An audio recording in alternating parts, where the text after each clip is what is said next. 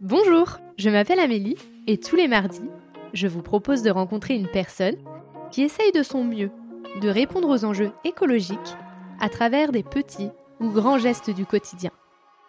J'espère que vous écouterez avec affection leur chemin, leur combat, leur colère, ainsi que leur joie, leur fierté et leurs bons conseils. Évidemment, nous pouvons mettre de la douceur et de l'optimisme dans l'écologie.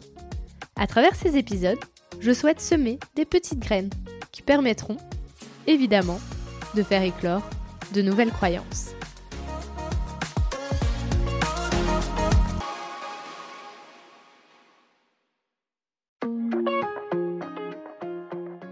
Quand tu es petit, euh, bah, l'éducation, euh, la pédagogie, elle te marque quand même. Et j'ai eu des classes de CE2 avec des, euh, des élèves qui avaient fait l'école du dehors en grande section.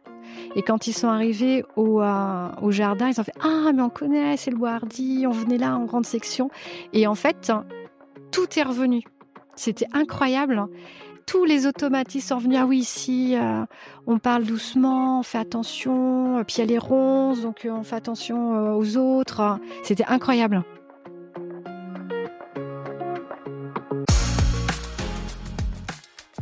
Sandra nous fait découvrir le bois hardy à Nantes où elle emmène les enfants du quartier Bellevue prendre un bain de nature. Ici, ils affrontent et apprivoisent leur peur au sein même de la nature. Cette année, ils ont pu constater directement le dérèglement climatique, avec des plantes qui étaient là trop tôt, trop tard ou pas du tout. Sandra, à travers son métier, lie la nature à la poésie et l'imagination, pour que les enfants se respectent, respectent les autres, ainsi que la nature qui les entoure. Je vous laisse en compagnie de Sandra. Bonjour Sandra. Bonjour Amélie. Comment vas-tu quand je te parle d'écologie? Ah, J'aurais envie de dire pas trop mal, mais bon, vu la situation là de l'été, euh, ben pas si bien que ça. Je constate qu'en fait, euh, il a fait, enfin, c'est très très sec. Le climat ici change beaucoup trop vite et donc du coup, euh, c'est un peu compliqué, je dirais.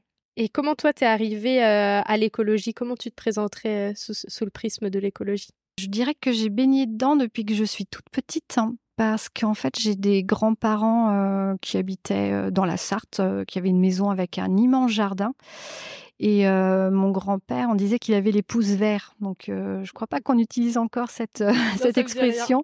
Mais en fait, c'est-à-dire qu'il était un très bon jardinier. En fait, et il arrivait à faire pousser jusqu'à un bananier. En fait, il a réussi même à avoir un régime de bananes. bon, elles n'ont pas mûri parce que forcément dans la Sarthe, il fait pas assez chaud que ça. Mais bon, il a quand même réussi à faire la une de du journal euh, du, coin. Et donc du coup, j'étais, comme je passais beaucoup de vacances chez mes grands-parents, j'étais ben, souvent dehors avec eux au jardin. Et donc voilà, j'avais une approche très sensible de, la nature que j'ai toujours gardée. après, quand j'ai eu mes filles, ben, on a beaucoup été dans la nature aussi. Et euh, du coup, moi, je suis animatrice et plutôt euh, culture, lecture, écriture, mais il y a toujours eu une part euh, de, de, nature. Et c'est vrai que depuis ben, le confinement, le Covid et tout ce qui s'est passé, c'est pratiquement ma. Enfin, c'est ce que j'aimerais faire le plus en fait. Hein. C'est vraiment de. J'aimerais pouvoir être tous les jours au jardin et animer des ateliers nature. Et donc là, tu, travailles pour l'association Récréation, c'est ça? C'est ça. Et tu travailles avec les, des écoles? Oui. Donc à Bellevue? Oui. Et donc pour expliquer en rapidement, Bellevue, c'est quoi comme quartier Bellevue à, Nantes? Comment toi tu définirais ce quartier? Alors, vu de l'extérieur, Bellevue, ben, on va dire que c'est un quartier prioritaire, chaud, qui craint, où il y a problème de violence, trafic de drogue, euh, un quartier pauvre. après, quand toi, tu es sur le terrain, parce que moi, je travaille du coup depuis 15 ans pour l'association Récréation, donc c'est une, une association d'éducation populaire. Et nous, on travaille beaucoup avec d'autres d'autres assos, donc on est voilà sur le terrain depuis très longtemps, et on n'a pas du tout cette vision-là c'est qu'en fait, c'est un quartier effectivement qui, qui, a des problèmes, qui a beaucoup de pauvreté, euh, pas du tout mixé en fait. Hein, c'est essentiellement des, gens d'origine étrangère, hein. euh, mais en fait c'est un quartier très riche et euh, de fait de sa diversité et euh, et du coup euh, qui qui apporte énormément de choses avec des gens. Enfin moi je travaille beaucoup avec les enfants et avec des enfants vraiment très très lumineux et qui ont envie de bah, de, de, vivre en fait. Hein. Bah, c'est ça qui est beau avec les enfants, c'est qu'ils ont cette envie euh, de vivre euh, qu'ils partagent assez facilement. Oui, c'est ça. C'est que euh, après, on le voit, c'est plus avec les ados où là, tu vois que souvent, bah, ils sont happés par le côté obscur du quartier, on va dire. Mais c'est vrai que moi, je travaille plutôt avec les plus petits et il y a encore cette innocence et ce on est ensemble, euh, mélangés, garçons, filles, euh, peu importe euh, la, religion. et, c'est juste le plaisir de aller du coup faire des activités au parc ou là ici quand on est au bois de faire des, ateliers autour de la nature. C'est c'est le vivre ensemble en fait. Et c'est depuis peu que, que vous faites des choses dans la nature ou c'est déjà depuis 15 ans que vous faites, que vous faites ça? Alors, on, intervenait régulièrement dans les parcs, mais je faisais plutôt des ateliers autour de, l'écriture, de, jeux autour de, l'écriture ou de la lecture. Et en fait, c'est le confinement et l'après, euh, du coup, euh, qui a été vraiment un révélateur parce que, euh, bah, du coup, quand on était déconfinés, on s'est aperçu que ben, les enfants, ils ne sortaient pas et ils n'étaient plus dans les parcs. Et là, on s'est dit, waouh, ça va être très compliqué. Et effectivement, la, la, la, rentrée avait été très difficile hein, avec des enfants, mais qui n'allaient vraiment pas bien, avec des comportements. Enfin, nous, on n'avait jamais vu ça les enseignants n'avaient jamais vu ça. Donc, euh, ouais, c'était assez compliqué. Et, euh, et, du coup, moi, j'avais profité. Euh, alors, j'ai profité entre guillemets parce que j'ai eu malheureusement le Covid et avec j'aurais pu être hospitalisée. Enfin, ça a été très très dur. Mais euh, j'ai ensuite, euh, bah, du coup, comme je pouvais pas euh, travailler, j'ai fait une formation autour de la nature, une formation de passeur de nature avec éveil et nature. C'était une formation en ligne, donc ça c'était bien parce qu'en plus il n'y avait pas de délai, de limite de temps. Donc j'ai pu prendre ce temps. Euh, et en plus, euh, lors du deuxième confinement, euh, j'ai eu la chance de partir à côté de Quimper chez une amie qui avait qui a une maison près d'un bois. Donc du coup, j'ai travaillé à fond ma formation et j'avais tout à disposition. Donc voilà, quand on a euh, étudier les oiseaux, ben, j'avais les oiseaux. Euh, quand on a étudié les plantes, ben, j'avais les plantes. Donc ça, c'était très chouette. Hein. Et, euh, et du coup, ben, j'ai mis en place en fait des ateliers très vite. Hein. Nous, on a un tiers-lieu itinérant avec la compagnie Joko Cozy, donc qui à Saint-Herblain aussi. C'est une compagnie de danse et de musique. Et on intervient le mercredi ou sur les vacances scolaires dans les parcs en fait de Saint-Herblain. Et, du coup, tout de suite, là, j'ai commencé à animer des, ben, des, ateliers nature. Et ce qui est intéressant, c'est que là, on est vraiment dans la médiation culturelle et on fait vraiment du lien entre nous. C'est qu'on a fait, par exemple, des balades dans les parcs en musique, où du coup, nous, j'allais avec un groupe d'enfants à la découverte des plantes et les danseuses venaient avec nous et dansaient autour de nous. Enfin, voilà, c'était. et ça, c'est quelque chose qui est, qui est super chouette. Oui, puis ça, c'est un peu féerique, quoi. Oui, oui. Ah ben, c'est très drôle parce que souvent, en fait, il y a des plutôt des personnes âgées qui viennent au parc, du coup, sur les bancs, et en fait, elles, elles nous regardent, mais elles passent des fois deux, parce que nous, on est en général, on est deux trois heures dans les parcs. Donc, donc on leur dit bah venez avec nous. Non non, je vous regarde, c'est tellement beau. donc c'est c'est ouais c'est chouette. Et, et tu fais Enfin, vous faites quoi exactement en atelier nature? Qu'est-ce que vous proposez? Alors, quand on est dans les parcs, on va faire des choses plutôt, on va être dans l'observation. Donc, je viens avec les jumelles, les loupes, hein. euh, ou alors dans l'artistique, on fait des, plutôt des tableaux végétaux. En fait, je prends euh, du papier photo, je mets un, petit euh, double scotch, hein. et comme ça, les enfants peuvent aller cueillir, puis faire et coller en fait les, les, plantes, hein. et ça fait des choses plutôt sympas. là, en ce moment, on est sur les bâtons de voyage. Euh, en fait, j'avais lu un livre euh, sur les Inuits, c'est du coup un, peuple euh, du Canada, d'Indiens du Canada, et, et, eux, en fait, quand ils sont dans la nature, du coup, c'est des endroits assez sauvages, les montagnes, eux, ils ont des, des bâtons à message. C'est-à-dire c'est un, bâton avec euh, des inscriptions ou des couleurs et ça a chaque euh, euh, couleur ou dessin a une signification du genre bah, ici il y a de la nourriture ou attention là mmh. c'est dangereux hein. et, et, je trouvais ça intéressant. Je me suis dit ben tiens on va on va aller chercher des bâtons, on va les décorer, on va les se balader et puis en se baladant ils pourront mettre du coup sur le bâton ce qu'ils ont récolté. Et, en fait, ça marche très très bien. Et ce qui est intéressant, c'est que ben, ça intéresse autant les garçons que, que les filles. Hein. Donc là, on est vraiment sur une activité mixte. et ça, c'est chouette. Et après ce bâton-là, ils le gardent avec eux? Oui. Alors des fois, j'ai une petite collection parce que en fait, comme ils en font plusieurs, euh, en général, euh, ils m'en offrent un. Mais oui, comme ça, ils partent avec eux. Et, euh, je leur dis, en plus, ce bâton, c'est c'est un bâton qui peut te, te, protéger. Ça peut devenir un bâton de protection. Ou, et puis après, le bâton, il peut être détourné. Des fois, les les enfants, ils en font des arcs. Donc du coup, alors c'est alors, souvent, ils disent oui, alors, mais c'est des arcs, euh, ils sont pas dangereux, ceux-là. Hein, c'est pour de faux. C'est, euh, on tire avec des plumes. Enfin, c'est. Euh, les enfants sont poètes. Hein. Oui, c'est ce que j'allais dire. Ah c'est très poétique. Ah oui, oui, oui, ils ont une grande imagination et ce sont des grands poètes. Et tu me disais que bah, vu que c'est des, des enfants, parce que là, là pendant qu'on fait cette interview, on est au Bois Hardy, donc je connaissais pas du tout. Et en fait, c'est ouais, c'est, je sais pas comment expliquer, c'est c'est un, grand bazar et en même temps organisé où la nature est là où elle a envie d'être. Oui, c'est ça. et en fait, il y a des enfants, donc des quartiers Bellevue, quand ils viennent là, en fin de compte, bah, ils n'ont jamais vu autant de nature. Quoi. Oui.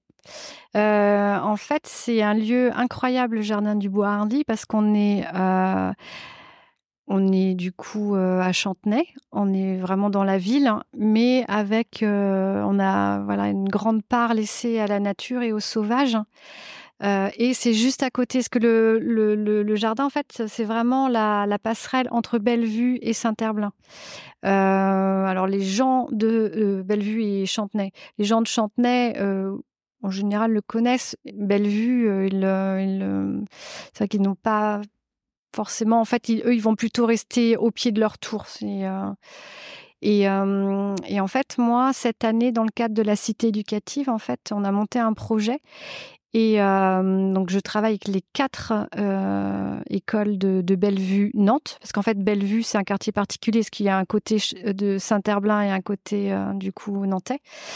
Et, et là, cette année, j'ai accueilli 25 classes oui, oui, il y avait c'était beaucoup. Euh, alors neuf classes où du coup on était sur les quatre saisons, donc je les ai vues quatre fois. Après j'ai eu onze classes où c'était du ponctuel et puis cinq classes sur des ateliers jeux nature et arts plastiques. Où en fait je suis intervenue avec Delphine Vaude qui est artiste plasticienne et qui travaille beaucoup autour de, de la nature. Et donc c'est vrai que les enfants, enfin ceux qui connaissaient pas le jardin en général, ils sont très surpris. certains ont peur. Alors surtout là, ceux qui sont venus au mois de mai-juin, parce que ben, dans la prairie, comme tu peux le constater, les herbes sont très très hautes. Donc pour eux, c'était très impressionnant. Mais au bout de d'une heure déjà, ils, arrivent très vite euh, à maîtriser leur peur et euh, de toute façon, euh, en pédagogie par la nature, on dit on prend soin de soi, des autres et de la nature. Et tu es obligé d'être dans le collectif, d'être vraiment euh, porter attention à toi, aux autres. Donc leur regard leur façon d'être changent. Et, euh, et, tu vois vraiment ce que j'ai. Euh, en fait, il y a des, des enseignantes dans certaines écoles qui expérimentent l'école du dehors depuis quelques années. Et tu vois vraiment, en fait, donc c'est plutôt des grandes sections et des CE1. Et, et ces classes-là, tu voyais vraiment la différence par rapport aux autres classes. Que, en fait, c'est des enfants qui sortent toutes les semaines. Donc, ils vont soit ici, au parc de la Boucardière, ou enfin, du coup, qui, mais toutes les semaines, en fait, ils vont dehors. Et n'ont pas du tout le même comportement que les autres. Hein. Et ce qui est intéressant aussi, c'est que quand tu as. Je l'avais vu avec les, classes de grande section, c'est quand du coup quand tu es petit, bah, l'éducation, la pédagogie, elle te marque quand même. Et j'ai eu des classes de CE2 avec des élèves qui avaient fait l'école du dehors en grande section. Et quand ils sont arrivés au, au jardin, ils ont fait Ah, mais on connaît, c'est le Boardi, on venait là en grande section. Et en fait, tout est revenu. C'était incroyable tous les automatismes sont venus. Ah oui, ici, euh, on parle doucement, on fait attention. Euh, puis il y a les ronces, donc euh, on fait attention aux autres. C'était incroyable. Donc ça, c'était chouette. Et c'est quoi la différence que tu trouves entre les, bah, les enfants qui vont souvent dans la nature et ceux qui y vont moins? Alors c'est assez flagrant. c'est déjà le respect de la nature, le respect de l'autre, être plus dans la coopération, plus de calme et de concentration. Ça, c'est vraiment euh, un truc euh, qui est vraiment euh, flagrant. Et tu te rends compte au fur et à mesure que bah, par rapport à la première fois où les élèves sont venus ici et la quatrième fois, par exemple, si on prend les, quatre saisons, tu vois un changement dans... Oui, ah oui, oui. Ah ouais, c'est pour et pour certains enfants, mais c'était incroyable en fait. Hein.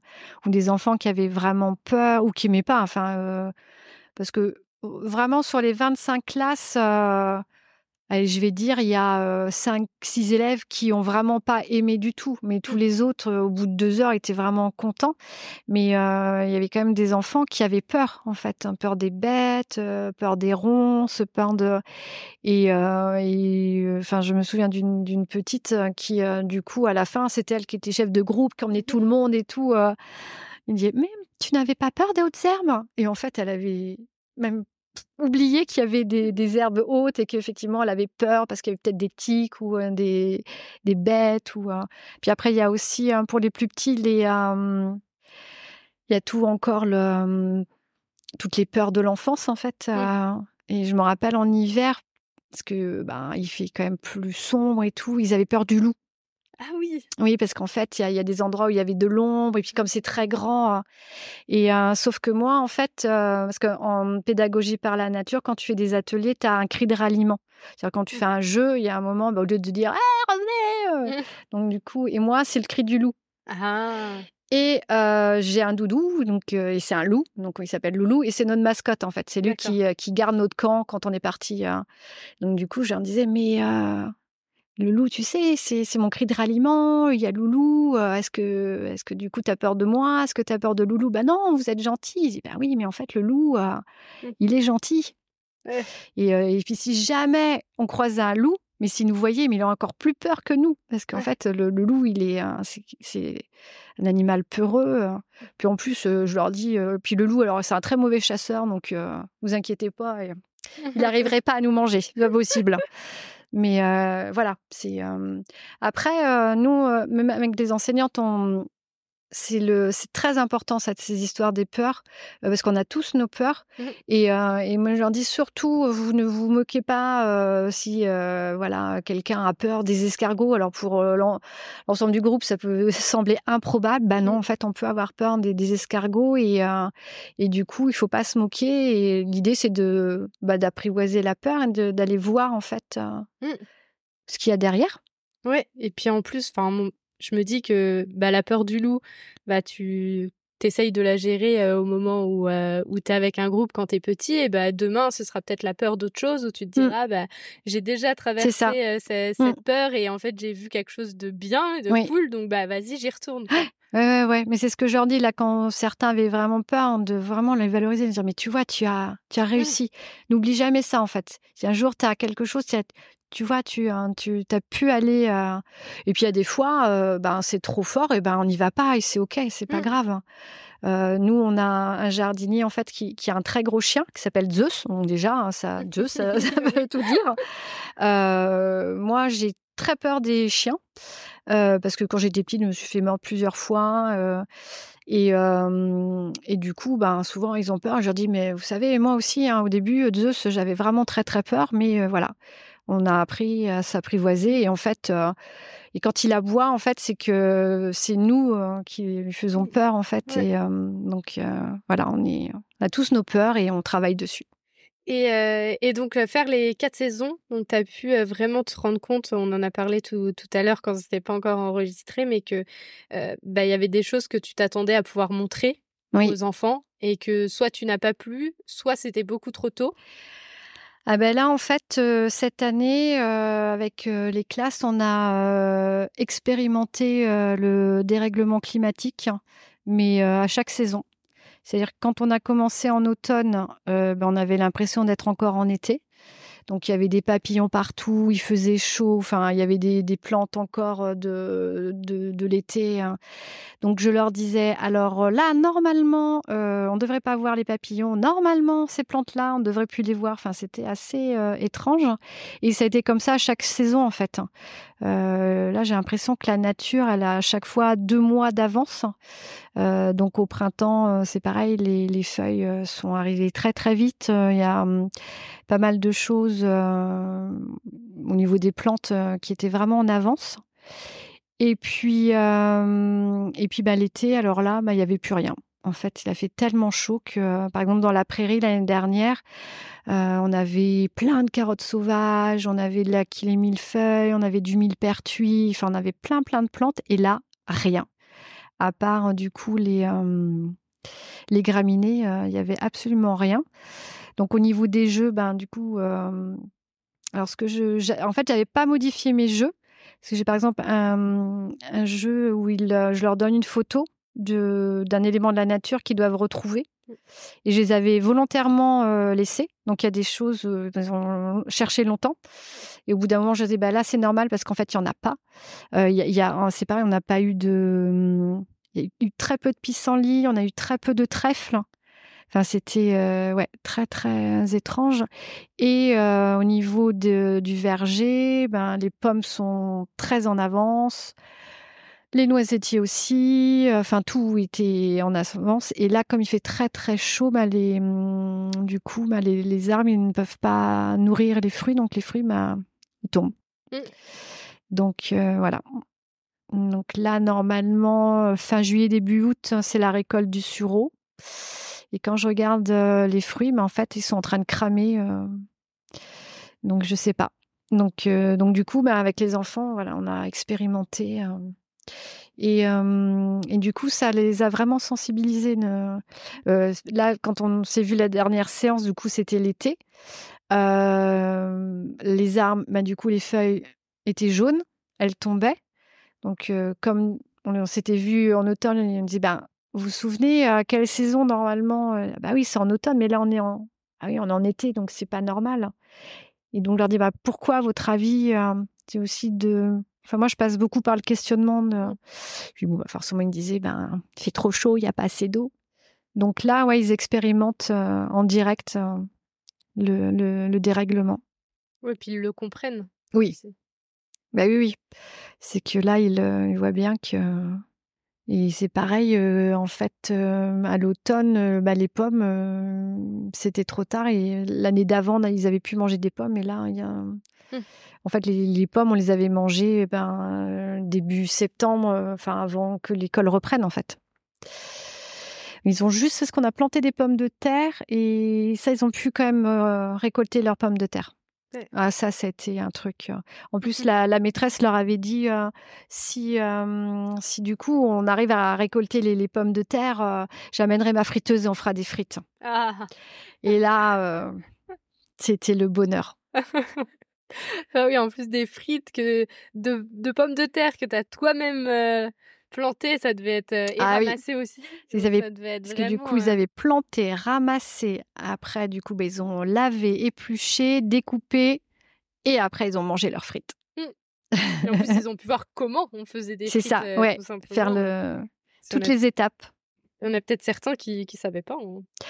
Ah ben oui, oui, parce que c'est vrai que comme c'est quand même un public assez éloigné de la nature, on a quelques surprises quand même quand on travaille sur l'identification des arbres ou des plantes. alors souvent, quand on passe devant la passiflore, c'est les abricots. Ça, ça, ça loupe. Ah, il y a des abricots. Ah non, n'y a pas d'abricots.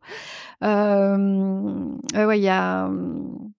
Et du coup, bah, c'est bien comme ça, ça permet de de voir ah bah tiens les choses que j'achète au supermarché ça pousse soit dans la terre soit dans dans les arbres ça c'est important aussi de, de connaître ça oui, parce que comprendre, ça permet de prendre soin. En oui. Ben, en fait, on, là, on est en train de demander à la nouvelle génération de, bah, de protéger la nature, de d'en prendre soin, mais et de l'aimer. Mais si on ne la connaît pas, enfin, on peut pas aimer et prendre soin de quelque chose que l'on ne connaît pas. Euh, donc, euh, c'est pour ça que de travailler avec les écoles et dès le plus jeune âge, c'est euh, vraiment très, très important. Mmh. Et j'ai fait un, épisode il y a pas longtemps, donc avec la, la, Water Family, donc ils viennent aussi, mais pour parler du cycle de l'eau dans les écoles. Et en gros, ils ont fait une, ils ont fait une recherche et ils ont montré que un, un enfant peut réussir à faire changer sept adultes. Ah oui, oui, moi je, ça m'étonne pas. Ah oui, mais c'est des, des, des c'est les, meilleurs ambassadeurs. Mmh. Ah oui, oui. Après, euh, il y a le, l'adolescence, cette petite période là un peu ingrate où euh, voilà ils oublient pas mal de choses. Mais si ça a été ancré dans, dans la dans l'enfance, ça revient à l'âge adulte. Ça mmh. c'est euh, même si de toute façon il y a des il y a aussi des, des adolescents euh, qui sont engagés. mais mais c'est vrai que du coup oui les enfants c'est des très très bons ambassadeurs. Et je voyais aussi que tu proposes, donc je ne sais pas si c'est pour les enfants ou si c'est plus pour les adultes, mais des écritures, de l'écriture dans la nature. Alors, je fais plutôt avec les ados et les adultes, mais l'année prochaine, je vais avoir des classes de CM1, CM2. parce que c'est là, c'est l'âge où ils sont quand même le plus à l'aise avec avec l'écriture. mais sinon, je le fais beaucoup avec les adultes. Et ça, ils adorent. C'est un, j'ai un atelier qui s'appelle euh, euh, dans où on va écrire en fait. Euh, c'est dans mon jardin intérieur. Donc on va écrire du coup autour du jardin, mais de, son jardin aussi à, soi. Et, ça fait beaucoup de bien. Ouais. Mmh. Donc c'est faire un peu le lien entre bah, l'écologie extérieure et l'écologie oui, intérieure. C'est ça. Ouais, ouais. Parce que moi j'ai fait une formation autour de la la communication bienveillante. Enfin, je m'intéresse beaucoup au développement personnel hein. euh, parce qu'en fait, je travaille aussi avec une sophrologue et on intervient dans les lycées en post-bac. Hein. On travaille sur la réussite éducative. Hein. Donc, du coup, on travaille beaucoup sur le développement personnel et tout. Donc, euh, voilà, c'est quelque chose qui, euh, qui est important aussi. Mmh. Et du coup, voilà, c'est aussi prendre soin de soi, s'aimer soi pour prendre soin des autres et aimer l'autre. Et je me demandais, parce que quand j'ai lu la possibilité d'écrire dans la nature, donc tu me disais que c'est pour un peu l'écologie intérieure, mais tu trouves que les gens, quand ils écrivent en nature, ils sont, leur imagination est beaucoup plus grande, ils se permettent plus de choses, ils vont plus loin? je pense qu'ils vont plus loin avec eux-mêmes. Ok. Ouais. Et il y a plus de détente, en mmh. tout cas. Je ne sais pas si ça modifie l'écrit, mais ça modifie le comportement extérieur, en fait. Mmh. Ils sont beaucoup plus zen, plus... et, à la fin, parce qu'en général, ça dure deux heures, ils sont vraiment apaisés, en fait. et l'envie de, de, revenir dans la nature, même pour, je sais pas pour écrire, mais de... Voilà, de c'est quand même une euh, bulle d'oxygène en fait. Hein. Et prendre ce temps pour soi, il est très très important. Et la, nature, elle permet ça en fait. cette petite bulle, euh, ce temps pour soi, il est euh, surtout là avec tout ce que l'on vit, vu le monde actuel, la, dureté, toute cette violence qui est en plus amplifiée par les médias, il y a un moment, il faut revenir à soi. Mmh. Et la nature, elle fait, de toute façon, on fait partie de, de la nature. On ne peut pas vivre sans elle. Mmh. Oui, et puis quand, ce qu'on fait à soi, on va forcément le faire aux autres. Donc, si on prend soin de soi, on prendra soin des autres. C'est ça, on fait de la violence contre nous-mêmes, qui mmh. parfois, bah, on le fait. Moi, je le fais parfois où je suis pas sympa avec moi. Bah, mmh derrière, en fait, ça peut, je peux aussi ne pas être sympa avec les autres. C'est ça. Vu que je me le fais à moi-même, bah, je peux aller le faire aux autres. Et donc, cette nature, oui, elle permet, je pense, de se recentrer en fin de compte. Oui, ah bah de puis ça permet un l'ancrage. Euh. De toute façon, là, les, études, euh, les dernières études, elles sont. Euh, puis en plus, que tu prennes les études françaises, enfin de tous les pays, c'est la nature, elle, elle soigne. De toute façon, c'était prouvé que le verre permettait. D'ailleurs, bah, il y a les, bains de forêt maintenant. Le, mmh. On peut même dans les, les centres hospitalier ou en psychiatrie, en fait, il y a de plus en plus de, potagers, de, le fait de mettre les mains dans la terre, de juste s'asseoir, regarder le ciel, écouter euh, le vent dans les feuilles, tout ça, en fait, ça apaise. Mmh. C'est euh, parce qu'en plus on est dans une euh, on est dans une société hyper connectée où en fait notre cerveau ne s'arrête jamais, sauf qu'en fait notre cerveau il n'a pas été formaté pour ça. Donc euh, et du coup de faire ces pauses c'est très très important pour les enfants comme pour les ados et pour les adultes en fait c'est vraiment euh, ça devrait être remboursé par la sécurité sociale.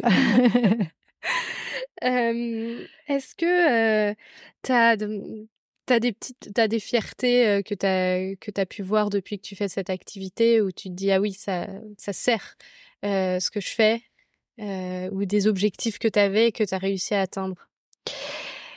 Eh ben en fait là si je fais le bilan par exemple là de de la mmh, de l'année avec les 25 classes vraiment de les voir repartir avec le sourire en disant c'était super bien ou souvent euh, me disaient ah non mais moi moi, cet après-midi ou ce week-end, euh, je vais dans la nature. Hein. Moi, je reste pas à la maison devant la télé ou euh, l'ordinateur ou le téléphone. Ça, c'est euh, vraiment super chouette. Hein.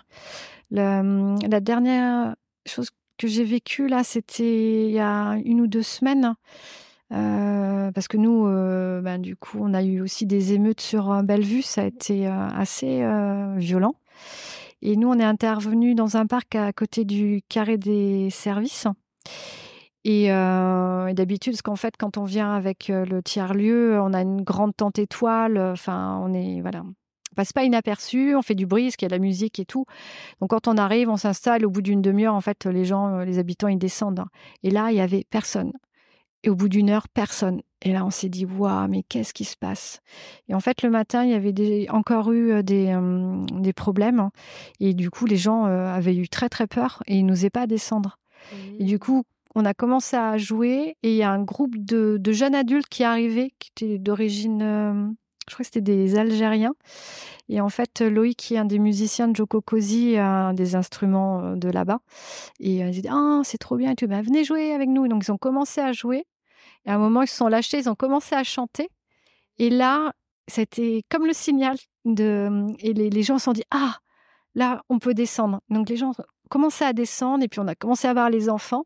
Donc moi j'ai du coup fait des, bâtons de voyage et tout. Hein. Et à un moment, il y a un petit garçon, il m'a dit Oh, qu'est-ce qu'on est bien Ah là mais d'être là dans plein air et tout. Hein. Et, du coup, il y a une petite qui a dit Ah oui, non, mais là, aujourd'hui, c'est vraiment la journée hein, pour danser et chanter. et, vraiment, mais tout le monde, les mêmes les, adultes étaient trop contents et c'était euh, voilà, on était dehors. Bon alors du coup là, on est dans un parc où il n'y a pas trop trop de plantes. En plus là, tout est cramé. Mais voilà, il y avait de la musique, il y avait euh, la danse, euh, on faisait des, choses autour de la nature et waouh, ça fait du bien. Et ça emmène le partage? Oui, ah bah oui oui, c'était parce que là, il n'y a, a, plus d'histoire de de je suis un gars, une fille, de religion, de culture, on est tous ensemble et, euh, c'est ouais, le partage. Mmh. Et euh, si tu, as, tu devais croiser quelqu'un qui était un petit peu perdu euh, face à cette crise climatique, est-ce que tu aurais des conseils ou des bonnes pratiques? Alors, je suis pas très douée pour les conseils, c'est toujours un peu délicat, mais peut-être que le premier conseil, c'est Moi, j'ai ma fille aînée qui est éco-anxieuse et du coup, je le disais, coupe les médias, sélectionne en fait et, et, va dans la nature et fait des choses en fait. c'est moi, je suis de 1973, donc voilà, hein, je suis plus toute jeune. Et je me rappelle quand j'étais adolescente, on parlait du de la mmh, du trou dans la couche d'ozone et que d'ici 20 ans, c'était foutu, on allait voilà, en gros, on allait tous mourir. Et, et du coup, on a fait quand même des efforts des, et, en fait, on n'en parle plus. Et, donc, donc, moi, je suis restée avec cet exemple positif. Hein. et c'est toujours ce que je disais hein, du coup à, mes filles c'était non, non, mais on peut. par contre, effectivement, il faut faire des efforts, il y a des choses à faire, mais bah, c'est le petit, c'est le colibri en fait. Si chacun fait sa part, mmh. ben, du coup, on arrivera donc ce ne sera pas la grande révolution. Euh, mais voilà, on va y aller la méthode des petits pas, euh, étape par étape. Et, du coup, rien que le faire, de, faire des choses, je pense qu'en fait, ça, peut aider. Mais moi, bon, je, je, pense que ça va être. Les années à venir vont être compliquées, mais ce n'est pas perdu. Et on peut. en fait, c'est tout un changement de société et de mentalité là qui est là. Mais euh, bah, la nouvelle génération euh, est dedans en fait et, euh, donc du coup, en fait ouais c'est c'est eux qui me font espérer. C'est les enfants que tu vas voir au quotidien. Ouais ouais et puis les, les jeunes adultes là qui donc non non on peut y arriver et on va y arriver. c'est sûr. on va y arriver. Il y a de l'espoir et de l'optimisme. Toujours. Euh, et en, dernière question, euh, qui est pas la plus facile, euh, donc n'hésite pas à prendre du temps, c'est qu'est-ce que l'écologie pour toi? Ah, c'est le sujet de philo de cette année, non? Alors oui, non, peut-être. Ah, c'est un vaste sujet, l'écologie. L'écologie, c'est peut-être un état d'esprit façon de, voir la vie. l'écologie, en plus, tu vas la retrouver. l'écologie, c'est politique, hein. c'est culturel, c'est éducatif, c'est tout ça en fait. Hein. C'est quelque chose de très abstrait, mais et à la fois très concret, puisqu'en fait, ça touche à notre quotidien, à notre à notre à notre être en fait, puisque du coup, la nature donc, euh, ouais, c'est un état d'esprit. Merci d'avoir écouté cet épisode. J'espère qu'il vous a donné envie de participer à la transition écologique et vous a donné une nouvelle oreille attentive à ce qui nous entoure. Si le cœur vous en dit, je vous propose de me laisser un avis, de vous abonner et de me rejoindre sur Instagram, Facebook et LinkedIn. Vous pouvez m'envoyer un message à évidemment e vie-e.de2ment.podcast.gmail.com. En attendant mardi prochain, je vous souhaite, évidemment, de jolis moments de vie en pleine nature.